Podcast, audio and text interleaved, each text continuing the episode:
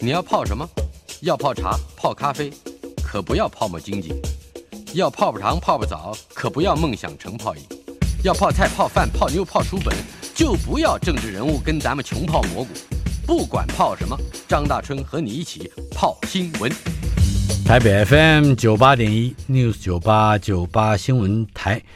在两个礼拜之前，我们曾经进行这个单元周成功的生命科学的第十三堂课，现在是第十四堂课了。生命为什么如此神奇？这本书是周老师的著作，副题就是周成功教授的十三堂探索之旅。我们已经研究了第十四堂了。这本书是天下文化出版。在上个礼拜，我们仍然就是用这本书来作为我们的呃，既是教材也是访谈的提要啊。呃，中间有个话题，其实书里面并没有提到，是关于一份黑死病的研究。我们再把这个研究是为我们的听友复习一下好吗？呀，黑死病在人类历史上是一个非常重要的一个灾难。那从演化的观点来看呢，黑死病其实就提供了一个机会，让我们来问：死于黑死病的人嗯哼，跟历经黑死病而存活下来的人，嗯哼他们有什么不同？那要问这个问题，过去没有办法问，因为过去我们的技术没有办法去追溯几百年以前的这个呃样本。嗯哼，但现在呢，从 DNA 分析的这个技术，我们可以去分析，只要有一小块人骨中间抽 DNA，我们就可以分析出来他这这一个人他的 DNA 序列。嗯哼，那所以英国的科学家就做了一个相当大规模的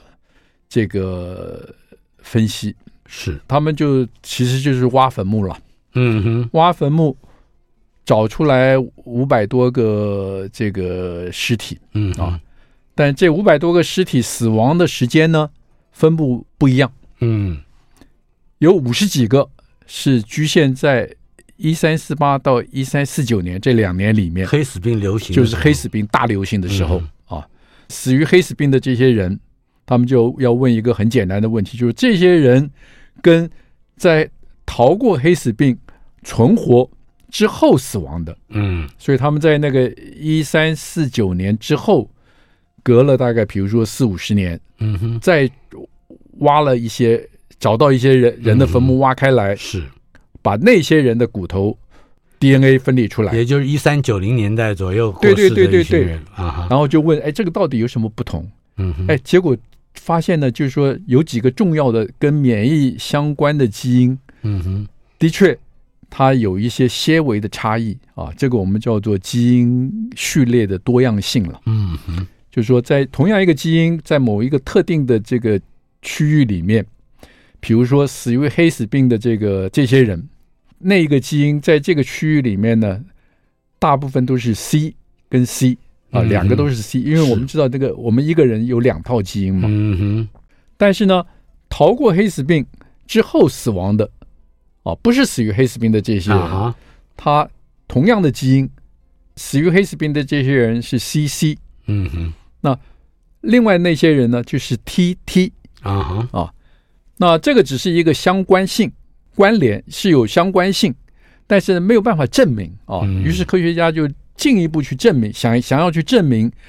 带着 CC 这个基因，他们把它送到这个免疫细胞里，然后用这个黑死病，黑死病其实就是鼠疫了啊。嗯哼，属鼠疫杆菌去感染。同时呢，用 TT 这个基因，同样的送到免疫细胞，用鼠疫杆菌去感染。嗯哎哼结果发现 TT 这个基因到了免疫细胞之后，杀鼠疫杆菌的能力啊哈哎比，CC 来得高是，啊，所以这个就基本上就是等于是从功能上证明了嗯啊。哼，你这个基因，这个免疫基因，你如果带着 TT 这个记号，你得到黑死病死亡的几率呢，嗯比 CC 少了，呃或者存活的几率啊哈高了百分之四十哼，。哦啊这是非常明显的，对，，这个是非常明显。啊，那更有趣的呢是往下看，哎，这这个这个免疫基因到底在我们现代社会跟我们现代人嗯，其实是呃欧洲人了啊。是现代的欧洲人流行的疾病有什么关联？对哦哎哎，这个是结果发现呢，这个基因发现呢，在现代的欧洲的自体免疫疾病嗯哼，扮演一个非常重要的角色。等一下，现在活着的欧洲人现在活着的欧洲人啊啊哦他们身上还保留着跟那个 T T 细胞细胞的，等于就是说，这个现在还没有直接的证据嗯啊，哼只是说过去在研究现代欧洲人他的自体免疫疾病跟哪一些基因有关，嗯哼，发现就是这个基因，是这个基因扮演非常重要的角色。那下一步当然就是回到你的问题，这些现代的欧洲人是不是这个基因都是带着 TT？对，哦嗯，我觉得这是一个很好的问题，嗯但是因为这个研究是去年十一月哦，才最发表新的研究还没有嗯哦完成，对呀、就是等于是还有一些后续的是需要、需要做，所以但这是个科学家的设想恐怕就对是这个方向，对对对，所以这个这个很明显告诉我，我们今天我们的身体来自我们的祖先，嗯哼，哦我们祖先在历史上遭逢了一些什么样的天责，最后的结果其实会落实在我们身上。也就是说，这些逃过了鼠疫的老祖先们的后代，对，在今天存活在欧洲的这些白人，反而容易得反而容易得自体免疫疾病，对对对包括什么红斑性对狼对对疮啊、对对过敏啊、花粉热，嗯，对，这个很有趣。哎，这正好就是我们第十四堂课以及前一堂第十三堂课的一个总标题：我们为什么生病？对我们为什么会生病？可以有更具体的，呃，去观察的问题吗？我们之前其实讲，以前生病都觉得是受到细菌、病毒的感染，是侵害，一直到今天其实还是嘛。嗯但是哼我们很清楚知道，你如果受到细菌的感染、受到病毒的感染，我们可以想办法，比如说发展疫苗、发展这个抗生素、嗯发展抗病毒的药物，你很清楚啊。嗯是但是我们现在其实大部分的疾病，包括肥胖、糖尿病、心脏血管疾病，很多精神性疾病、失忆症、这个忧郁症，嗯哼你不晓得原因是什么。是所以现在一个很重要的，等于是两个从两个方向来看，一个跟生活方式，嗯我们前面讲了很多这些自体免疫的疾病都跟我们的生活方式有关。是那另外一个方面呢，就是从基因的观点，嗯哼就是我们遗传了我们祖先给我们的这些遗传资讯，那这些遗传资讯呢，让我们在现代社会中间，在文明的生活方式里面，让我们反而容易得病嗯啊，容易得病。所以这个是现在一个一个一个研究的方向。是那但是呢，就是还是没有办法很清楚的找到这个原因啊。就是说，比如说我们知道有一些基因跟某一个疾病有关，嗯哼但为什么会有关？这个关系是什么？就是仍然是现在这个一个研究这个的方向。可是，呃就从周老师刚才提到的，也是五月九号我们那次提到的，从黑死病这个例子来看，好像逃过了黑死病，或者是抗成功啊，反抗成功黑死病的这个祖先的身体，会留下的东西，可能不见得只是一个胜利的工具或武器，也会带来麻烦。对所以让我们在适应今天的生活的时候，所以这个可能会有是一些其实困难是生物学最有趣的嗯啊，生物学你没有办法去预测，是因为生物学其实就像历史一样。嗯就跟历史的发展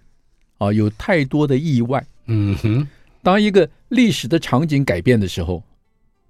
很多事情就变了嗯哼，啊，你没有办法去事前去做一些推测，或者说去做做一个很很明确的对于一个历。史不会像数学一样的，对对对那对么对稳定的重复、对啊，对对对对，所以嗯我们永远要记得，生物学其实是一个带着历史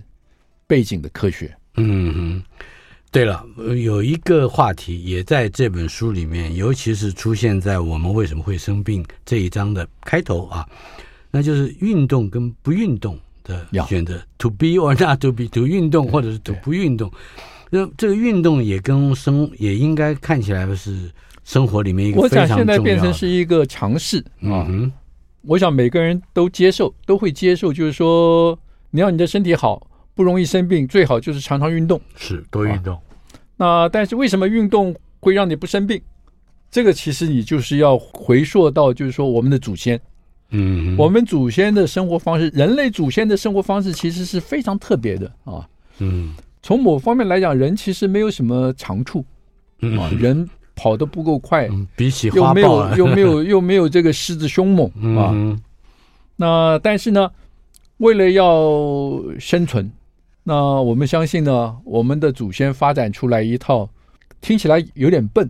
嗯但是却又非常有效的狩猎方式，嗯，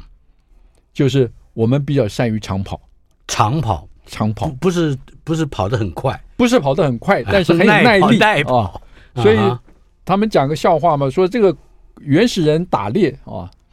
是跟那个羚羊比赛谁的耐力好。嗯哼我们跑没有跑得羚羊快，对不对？是羚羊一下就跑得很快，看不到我们了。嗯哼但是呢，我们人比较有耐力，是我们就追它个三天三夜。啊 嗯哼羚羊一看到我们，它又跑，但是呢，跑了以后我们还继续 追，会是统一之后追它这样三追它个三天三夜，把它活活累死嗯啊！所以这是一个很有趣的一个 哼，我倒是听过另外一个相对的说法，说你有一只熊或者一只狮子在追你，那你能跑得比它快吗？呃，这个回答的人就说：“我只要能跑得比你快啊就可以了，你被追上了，我不被追上就可以，大概也是这个意思，是吧？所以我们的身体其实是善于长跑，嗯哼，包括我们的肺、我们的心脏、我们的肌肉啊。嗯哼，那呃这个身体的结构适合长跑的身体结构其实是非常独特的，嗯哼，所以表示长跑最重要的是肌肉嘛。是，所以我们的肌肉要怎么协调我们身体的这个新陈代谢，嗯包括食物的利用，包括能量的利用。嗯哦哼，所以我们过去常常讲说，这个我们在跟学生在谈这个，比如说我们讲说内分泌系统哦，嗯我们过去传统的内分泌系统就是哦脑下垂体，然后分泌一些荷尔蒙到什么卵卵巢、睾丸、这个肾上腺、胰脏，嗯这是传统的内分泌系统。是，其实我们现在发现，我们全身都是内分泌系统，嗯啊我们的肌肉。是，我们的骨骼、我们的脂肪、脂肪细胞啊哈，都随时随地在应对环境的改变，而分泌出来不同的蛋白。嗯，分泌出来的蛋白是目的是什么呢？是要跟其他的器官沟通，来达到协调一致的目的。是，所以全身都是内分泌系统。嗯哼，那肌肉尤其是，因为我们身体大概有很大一部分的质量是来自肌肉，哦嗯。它也是消耗最多能量的地方。是，所以呃，有很多三十几种慢性病，好像对都你如它的果不发运生动的率话也跟运动有关。对对对，呃，但是如果我们从更长远的一个时间的尺度来看，比如说从黑猩猩到人的演化，我们怎么去看到疾病发生的对征兆？所以这个是另外一个观点啊，就是说我们讨论人为什么会生病，其实是有很多个可以从很多个不同的方向或者角度来讨论。是，那前面是从生活方式啊，那另外一个我们可以从演化的角度来看人为什么会生病。嗯哼，那你要从演化的角度来看，人为什么会生病？当然，最简单的就是我们来跟我们最接近的动物就是黑猩猩。是，我们人跟黑猩猩大概在六百万年前分道扬镳，所以我们就可以比较，就是说，在这个六百万年当中，嗯哼，我们人跟黑猩猩到底发生了什么样的基因的不同、是，基因的变异，嗯哼，让我们跟黑猩猩有完全不同的，比如说疾病的形态。嗯哼，这个研究可以分成几个比较有趣的方面了，比如说有一个基因啊，这个都是两千年以后我们这个基因定序完成之后，嗯我们就啊才可以做这样的比较。是我们就发现呢，人类有一个基因呢跟黑猩猩不一样，什么地方不一样呢？就是产生了一个变异啊，嗯让这个基因没有办法做蛋白出来。嗯黑猩猩的这个细胞里有这个蛋白，我们细胞里没有这个蛋白。是那这个蛋白做什么呢？这个蛋白做一件很简单的事情，就是把细胞表面的糖类的分子加一个 OH 嗯做一个修饰，是。所以很简单，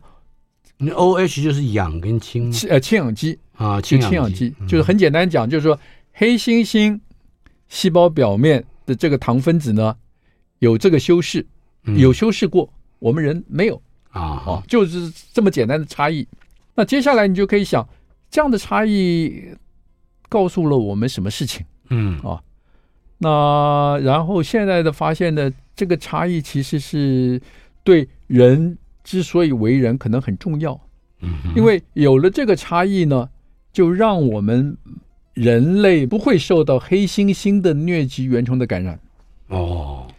黑猩猩会得疟疾，那集它是有经由它的疟疾原虫感染它的细胞。是哦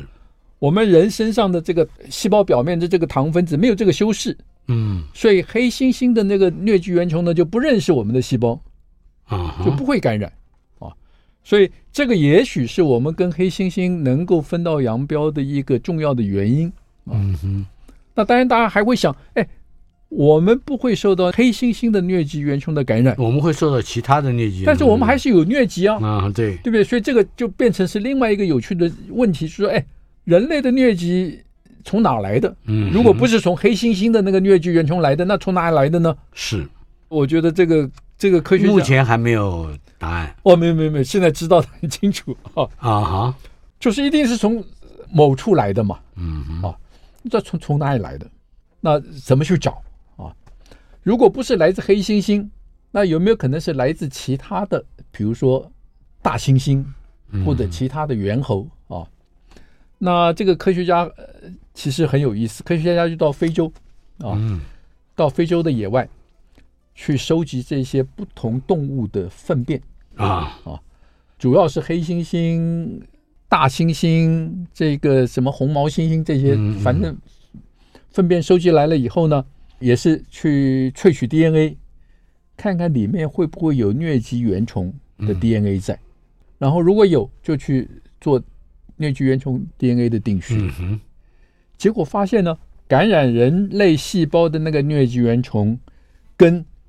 感染大猩猩的那个疟疾原虫的 DNA 的序列几乎一模一样，哦所以表示什么？表示我们黑猩猩的疟疾原虫不会感染我们，但是呢，我们不晓得什么时候我们被大猩猩巨猿嗯嗯哼巨猿的疟疾原虫感染过感染，嗯哼而且就留在我们身上。是一直到今天啊。那然后就猜想说，哎，我们怎么会受到大猿、巨猿、疟疾原虫的感染？嗯那想来想去想不出这个原因哦，最后猜想可能是这样子，就是我因为我们去我们打猎，打到大猩猩，哼哦我们就吃了大猩猩的肉。嗯哼那那个大猩猩如果刚好得了病得了疟疾，我们就连它的那个疟疾原虫一起吃下去了。嗯哼吃下去了呢，以后又不晓得发生了什么变化呢？哎，那个那一个疟疾原虫变成有能力感染我们，是于是，在人类的这个族群中间就慢慢慢慢散播开来，嗯哼就慢慢慢慢散播开所来。以这个跟物种的分化没有关系，比如说跟物种分化没有关系，但是跟我们怎么生病有关。对，因为嗯巨猿巨猿跟我们分化了已经超过一千万年了。嗯哼，稍后片刻，马上回来。台北 FM 九八点一 News 九八九八新闻台，周成功的生命科学这个单元，周成功老师在我们的现场，他是国立阳明大学的退而不休的教授，为我们带来的这本书《生命为什么如此神奇》，也是我们的访谈主要的谈话内容。它所依据的呃这本书。今天是第十四堂课，我们讲的是书里的第十一章，呃，我们为什么会生病？嗯、人和黑猩猩这个我们刚才已经解释了，但是呃，有一个病啊，看起来好像也跟演化有关，或者从演化上也找得到解释，那就是思觉失调症。刚才您提到了忧郁症，对，呃，思觉失调症也是精神方面的一个疾对病，对对以前好像是叫精神分裂吧，是吧？对，现在改了传统上，名我们以前我念书的时候都叫做精神分裂，字所以我我说精神分裂很顺。是 顺口你，现在叫那思个觉失调，知觉失调，我要想个半 天。嗯，思觉思思想的思，对感觉的觉是吧？哎，他这个可是他原来的英文的名字并没有改，还是 schizophrenia。对，对对，嗯，那为什么中文的要把它改成？呃，因为有人觉得精神分裂好像是有一点歧视的味道。人要是歧视任何人，他都 不管说什么都是歧视啊，是 啊，是啊，我是是吧？好，我们来看看好思觉失调的根源。好。我想，知觉失调是一个非常复杂的一个精神疾病。嗯我们现在的了解其实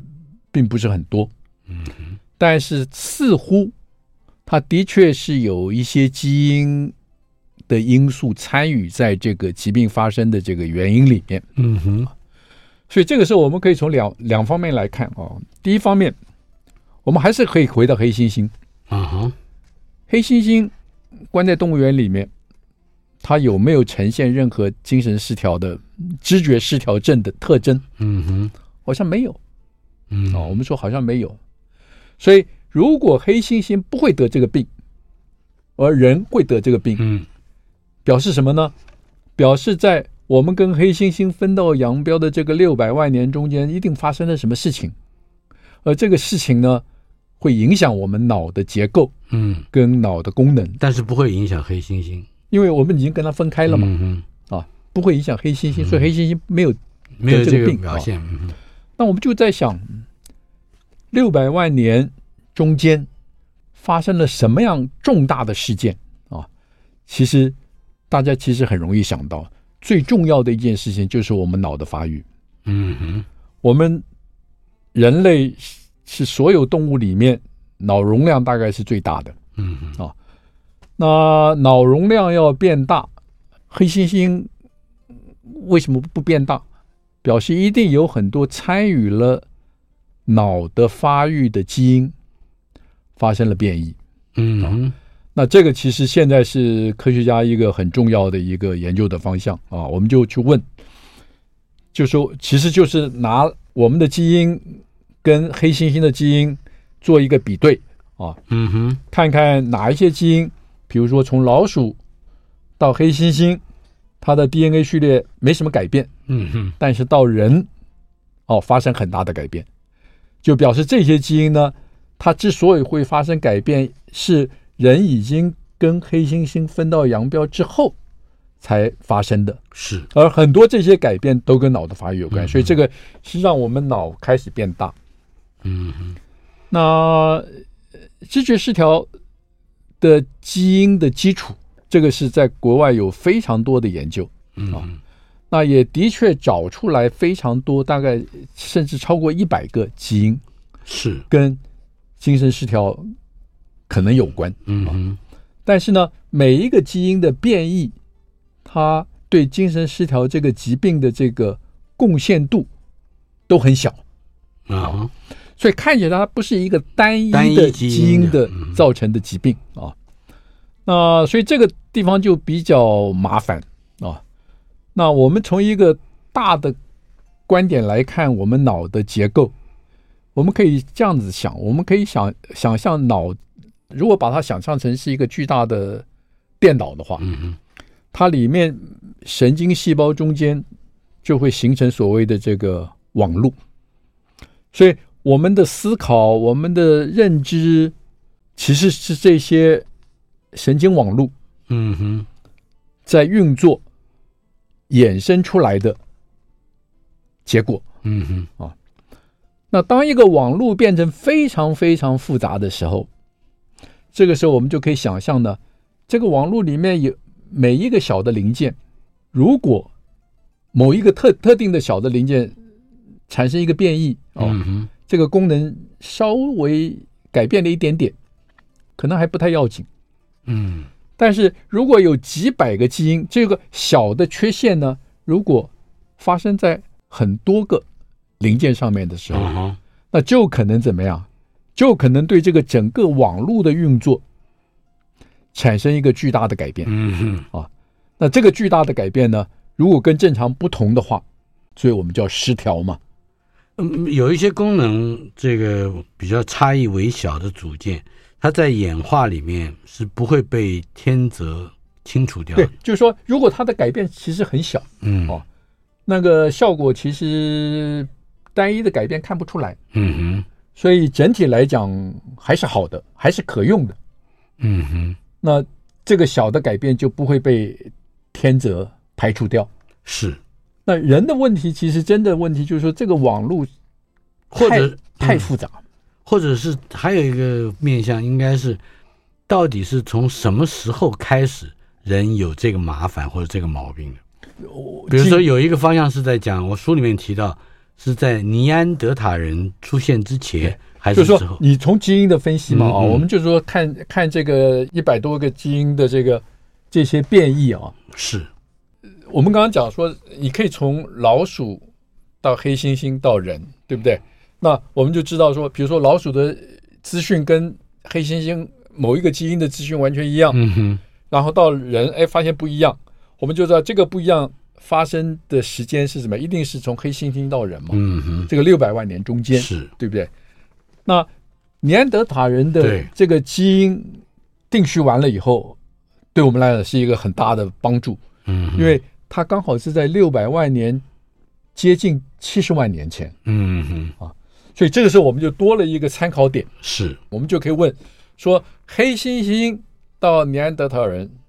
到跟到人嗯哼，这个基因的变异，黑猩猩跟尼安德特人有没有差别？是，如果没有差别，我们就知道这个是发生一定是在尼安德塔人之之后后，嗯哼，这七十万年中间嗯所哼，发生的。是。结果对于现代人和尼安德塔人，嗯，这个大概好像是在五十万年前，对，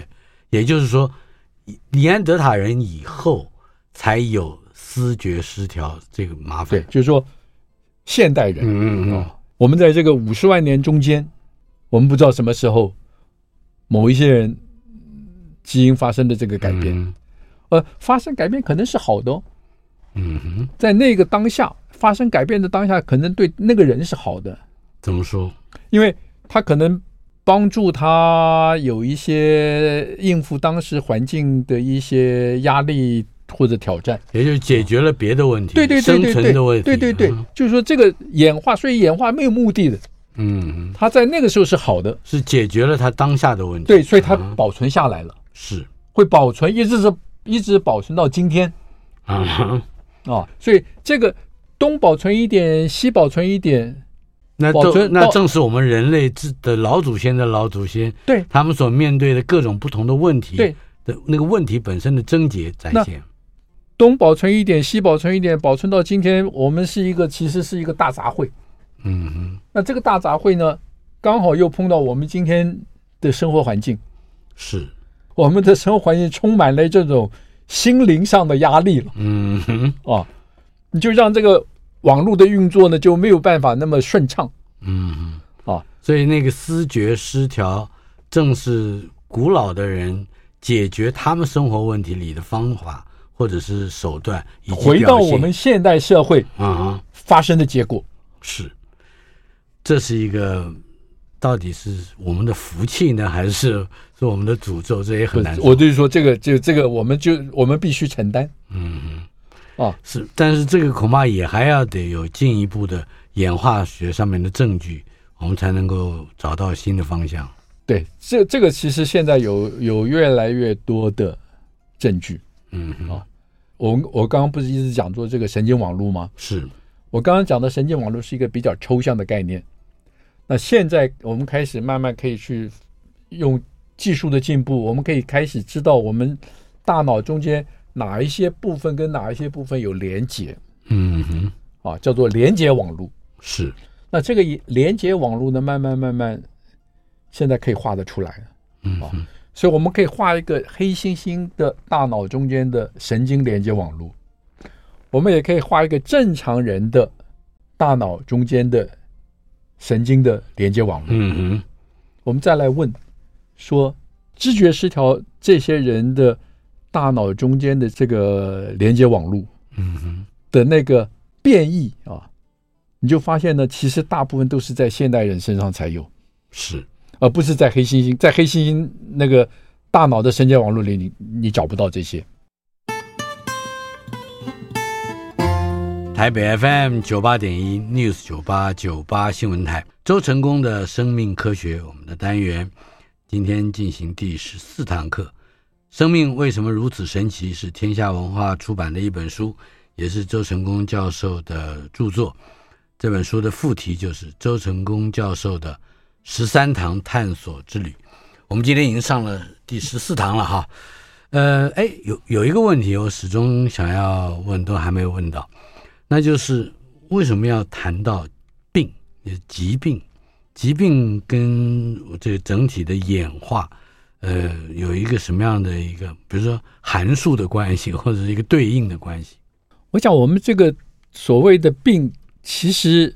反映出来的是我们对这个身体功能的异常。嗯所以异常就是说，它一定有一个正常值。当你发生异常的时候，你就认为你生病了。嗯哼那至于这个病是不是真的是有什么特定的原因，早期的病嗯啊，哼像传染病，我们都知道有特定的原因，只是现在越来越麻烦的是，文明社会中间流行的病嗯啊，没有特定的原因，都是可能是很多个有环境的因素、有基因的因素、各种因素加起来，嗯哼，让我们某一些特定的正常的功能是偏离了它的正常值，嗯哼造成我们身体的不适，嗯所以我们说，哎，这个是病。是啊所以要讨论这些病的根源，就是你还是就必须要再重新回到环境，再重新回到人类在演化过程中间可能发生过什么事情，哎让我们对这个我们现在的病呢，可以有一个比较更多一点的了解跟认识。是书里面有这么样的一个小小的章节，大象为什么很少得癌症？对对这个这为什么是大象？这好像也牵涉到一个英国的科学家，这个 Richard Petal Petal 嗯 Petal Pedal paradox 嗯啊，吊诡，呃佩托悖论对是对不对是？？这我们先介绍一下什么是佩托悖论哦。这个想法其实是也很简单哦。我们说，癌症，癌症是因为基因发生突变，这个是一个一般大家的这个了解。嗯哼，那基因什么时候会发生突变呢？我们说哦，基因在细胞分裂的时候呢，基因要复制嘛，DNA 要复制。嗯那 DNA 在复制的过程中间呢，就容易出错。出错，我们说、嗯哦，基因发生了突变。所以从这样一个很简单的观点来看，一个生物如果越大，嗯表示什么？表示它身体的细胞越多嘛嗯。是从一个受精卵发育成一个完整的个体，嗯哼，它的细胞分裂的次数是不是就会更多？哎对，就应该因为更多嘛。哎细胞越多，分裂的体积次数大越多，对，细胞才会越多嘛。出出错应该也越越 容易，是吧？好，那这样子的话呢，是不是表示身体越大，因为细胞越多，表嗯示它细胞分裂的次数越多，表示它的基因得到突变的机会就应该会越大。嗯哼，是，所以理论上来讲，个体个儿越大的动物，嗯大象像鲸鱼，是， 它应该很容易得到癌症啊。嗯，是，但是呢，我们实际观察，嗯你去看动物园大象，得到癌症的这个机会是非常少。嗯哼，死于癌症的这个机会非常少，是，他不不太得癌症。嗯哼，事实上，我们媒媒体鲸鱼也是一样，大的鲸鱼嗯哼，它不太得癌症的。是，那这个时候就有人就觉得奇怪，哎，为什么大象身体那么大，嗯细胞那么多，按道理讲说他应该非常容易得到癌症，嗯他为什么不得癌症？是哦。而且那这个问题好像也很难用实践实验来证明。哎这个其实就可以用实验来做，所以我常常讲说，这个就是起源于美国的动物园呢、就动物园的人想到这个问题，就找大学来说，啊哎，我们一起来做个实验吗？做个实验呢、那给不是，就是简单的就讲，去采集大象细胞，嗯去哼分析它的 DNA，嗯哼哦看看大象的 DNA 里面有没有什么独特之处，是会让它不得癌症。嗯哎，结果一分析，答案立刻就跳出来。啊就是我们知道，我们是我们容易得癌症，我们所有的癌细胞得癌症的，我们人类癌症里面一个最重要的一个基因叫做 P 五十三，P 五十三基因啊嗯，那个是一个抑癌基因。嗯哼我们两个 copy 的这个 P 五十三都很好的话，你是不太容易会得癌症的。嗯哼但是有人呢，这个遗传性的疾病，他有一个 copy 坏掉了，是那他几乎百分之百，他一定会得癌症。哦，因为一个 copy 坏掉了，另外一个好的 copy 很容易，也因为会发生突变嗯哼而变坏，所以是两个坏了就完蛋了。哦，嗯哼结果发现我们刚我们刚刚讲说人有两个 copy，是两个拷贝的 P 五十三嘛，嗯一看到大象，哎，发现大象有四十个，哼有四十个 copy，啊哈然后这再仔细分析呢，就是说，当然这四十个 copy，这个地方就有几个有趣的问题啊。嗯第一个，它这个四十个 copy 怎么来的？嗯哼那第二个，这四十个 copy 是不是都有功能？嗯那很简单的讲，这四十个 copy 的 P 五十三呢，之所以会产生，是源自于大象细胞里的一个病毒，哦叫反转录病毒。嗯就这个反转录病毒，在这个大象正常 P 五十三转录的时候呢，它加了一把劲，嗯把它转录出来的 messenger RNA，把它反转录变成 DNA，是又再重新插回去。嗯哼所以这四十个 copy 的 P 五三大部分的序列都是跟 P 五三的这个 messenger RNA 是很接近的。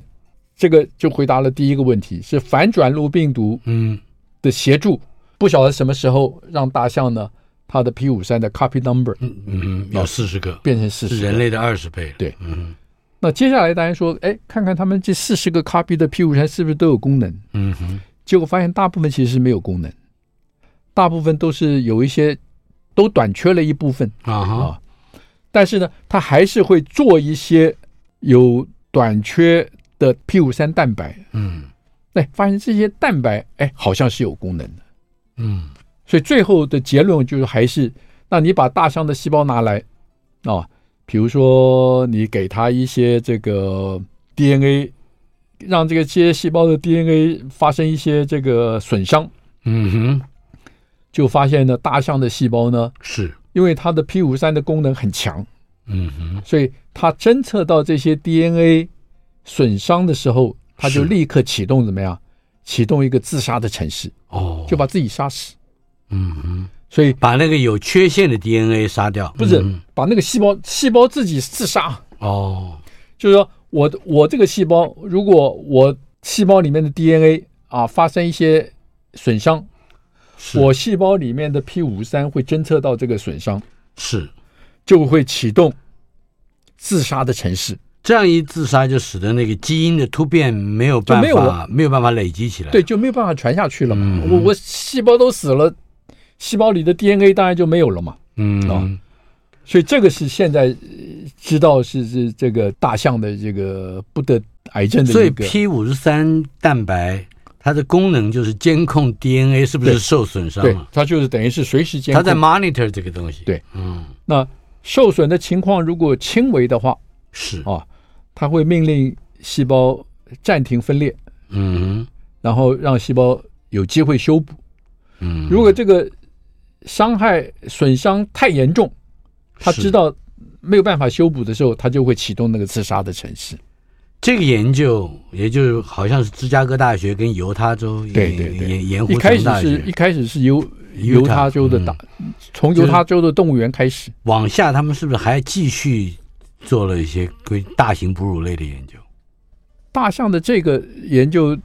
就到这个地方哦，芝加哥大学那个有另外就是说，他们也事实上是同时去就再继续分析大象的基因，啊哈中是看看中间有哪一些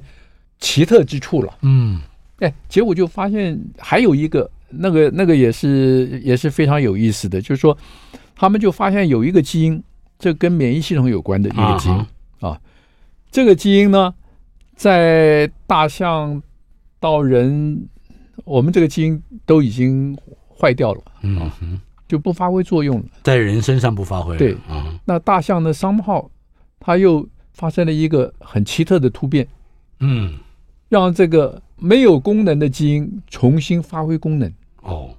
他们好玩的把它叫做僵尸复活，哦，等于让一个基因原来已经变成变成僵尸没了有，用了，嗯，啊，也就是说这就不会发生作用，哎，它又再让它复活，是，所以这个生物界的这个千奇百怪的这个而现且象啊，好像还跟 P 五十三有关，对，就是就是嗯哼这个基因也是参与了这个，刺这个激这个僵尸复活的，对这个活整个活动，就是也是也是参与了这个 P 五十三怎么去侦测，嗯哼，跟这个细胞怎么去去应对的这个过程。所以大幅减减少了非洲象获得癌症的几率，那事实上，类似的研究在鲸鱼嗯，也是看到一模一样，是，只是鲸鱼它不是 P 五十三，它是一些其他的叫抑癌基因，嗯，会抑制癌症基因。嗯哼，压抑癌症的对基因，压抑癌症基因嗯哼，产生变异，是让它的功能提升。如果我不曾走过这一边，生命中还有多少苦和甜美？那风中的歌声，孤单哽咽的声音是谁？回忆中那个少年，为何依然不停地追？想要征服的世界，始终都没有改变。那地上无声蒸发我的泪，黑暗中期待光线。生命有一种绝对，等待我，请等待我，直到约定融化成笑颜。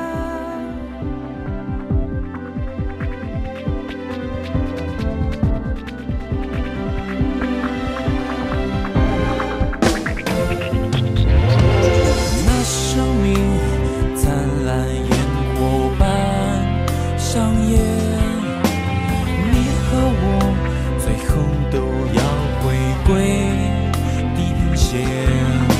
那留下的足迹，浪花冲走回忆还爱情，靠近我，再拥抱我，请不要让我的心冷却，想要征服的世界，始终都没有改变，那地上无声蒸哎